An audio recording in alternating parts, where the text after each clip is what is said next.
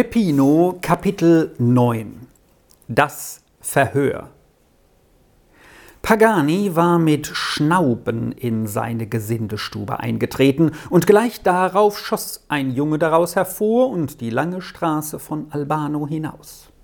An der Ecke der heiligen Paulsstraße hielt er plötzlich inne und rief Hey du! Er musste mitten im Lauf entdeckt haben, was er suchte, denn er winkte heftig in die Straße hinein. Da saß friedlich die Witwe Bertolini unter ihrer Tür und schaute hier und da mit einem Blick der Befriedigung auf Peppino, der auf einem Schemel mit einer Leidenschaft sein Stroh flocht, als müsste heute alle Arbeit seines Lebens fertig werden. Er kehrte recht zum Verstehen dem struppigen Neo den Rücken zu. Es war ihm nach dem großen Streit am frühen Morgen, als er Peppino vor Pater Benedettos Tür aufgelauert hatte, langweilig geworden, und er war wieder hergelaufen, um mit Peppino zu schwatzen. Aber dieser hielt sein Wort. Neo bekam keine Antwort. So stand er hinter Peppinos Rücken und glotzte herum, als das He du an ihn gerichtet wurde und die Winke folgten. Neo lief gleich herbei. Er war froh, dass etwas vorging. Komm mit, sagte der Laufbursche. Schnell, der Meister wartet. Was muss ich? fragte Neo sich in Trab setzend. Wirst es wohl hören, keuchte der Galoppierende. Unter seiner Halle stand Herr Pagani mit strenger Miene. Komm da herein, sagte er zu Neo und ging ihm voraus in den kleinen viereckigen Raum neben dem Esssaal.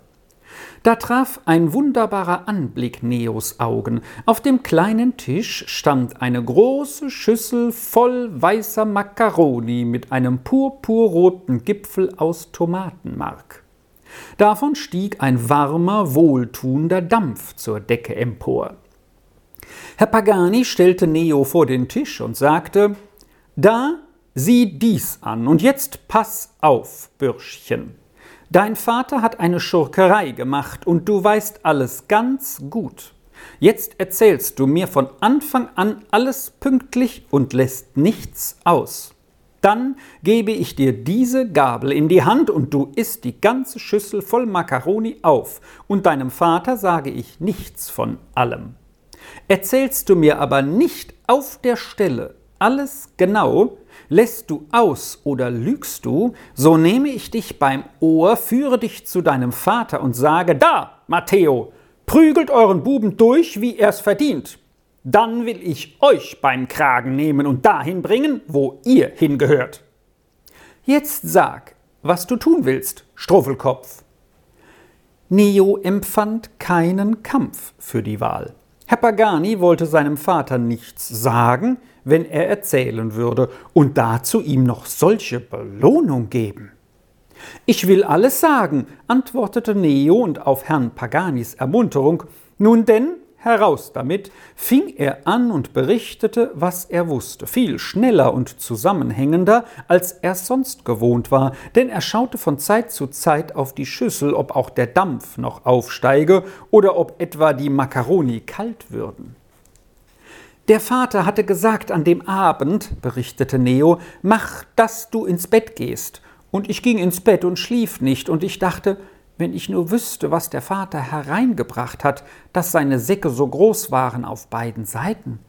Und der Vater machte ein Licht, und er kam und leuchtete mir ins Gesicht, und ich tat die Augen zu und schnaufte, und er meinte, ich schlafe. Und er ging in die andere Ecke, wo der Tisch steht, und ich tat die Augen auf, und dann wusste ich, was er heimgebracht hatte, weil auf dem Tisch vier Flaschen standen. Und der Bartolo kam zur Tür herein, und sie tranken Wein. Und der Vater hatte die zwei Mäntel mit den hohen Kragen herausgenommen, und sonst sind sie immer in der alten Kiste. Nur als die zwei jungen Herren im Europa waren, hat er sie auch gebraucht. Äh, und er sagte zum Bartolo, die Damen wollen nach Nemi und heim durch die Büsche und haben nur den lumpigen Buben von der Witwe mit, und sie haben Geld und goldene Ketten vorn angehängt. Und der Bartolo sagte, wir können's am besten tun beim Schlangensumpf, aber was machst du mit dem Buben? Er brüllt wie eine Hyäne. Und der Vater sagte, er wird schon zahm werden, ich binde ihm den Mund zu und die Hände auf den Rücken und werfe ihn in die Büsche, und dann ist's bald fertig.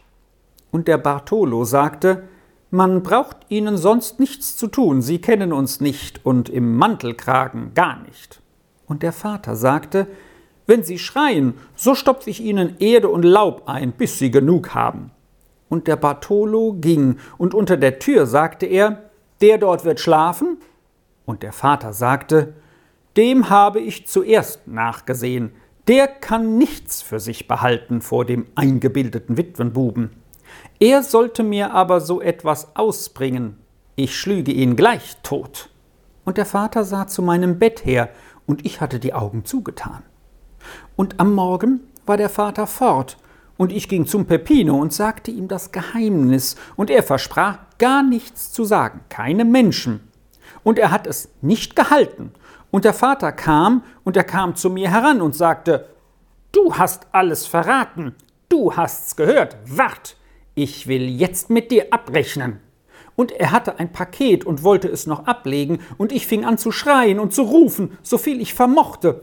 Und der Nachbar kam gesprungen und sagte, Was tut ihr mit dem Buben? Und ich sprang unter des Nachbars Bein durch und fort zum Kapuzinerkloster hinauf und wartete, bis Peppino herauskam und sagte ihm, er habe alles verraten, und heute Abend, wenn ich Prügel bekäme, so müsse er auch Prügel haben. Dann kam eine Frau, und dann liefen wir fort. Neo tat einen tiefen Atemzug nach der Anstrengung. So ist's recht. Hier. Damit drückte ihm Herr Pagani die Gabel in die Hand und rückte ihm den Sessel zurecht. Nun ans Werk. Mit der größten Tapferkeit begann Neo seine Arbeit und blieb mit solcher Ausdauer daran, dass er nicht eher vom Tisch aufstand, als bis der letzte Macaroni-Fetzen aus der Schüssel verschwunden war.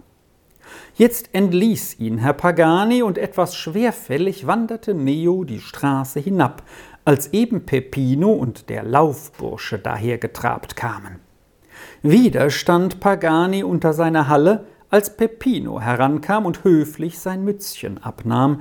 Da legte ihm Herr Pagani seine Hand väterlich auf den Kopf und sagte Peppino, mein Sohn, wir kennen uns.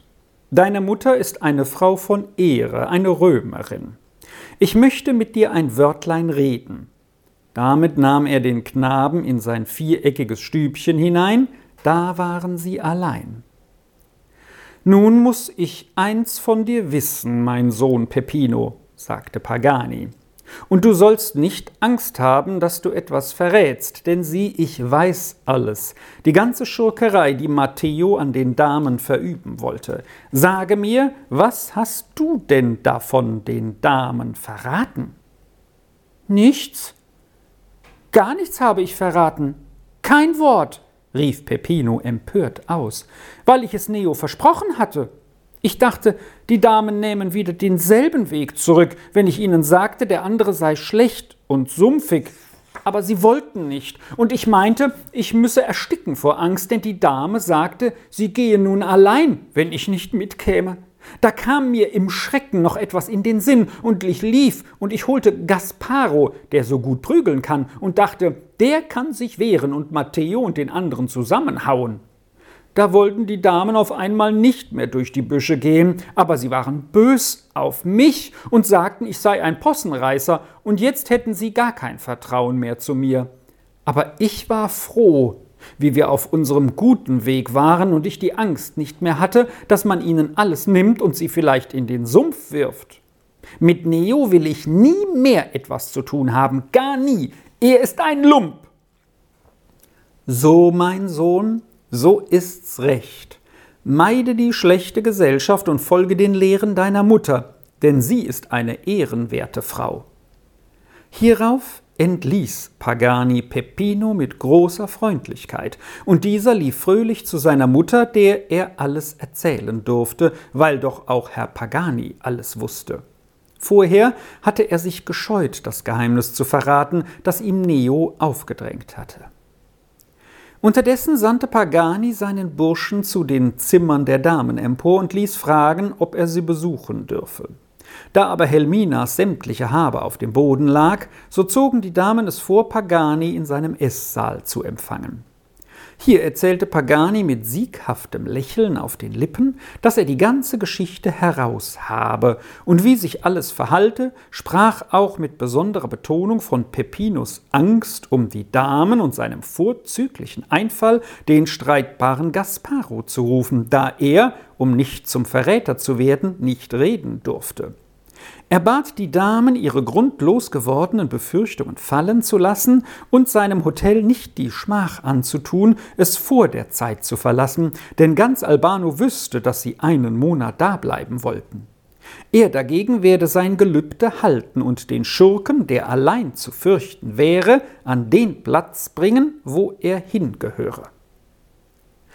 Als Helmina die Geschichte wusste und Matthäus Verschwinden voraussah, war sie leicht zum Bleiben zu bewegen, denn sie hatte allerhand neue Gedanken, die mit Albano zusammenhingen, und Clara hatte gar nicht begehrt, fortzugehen.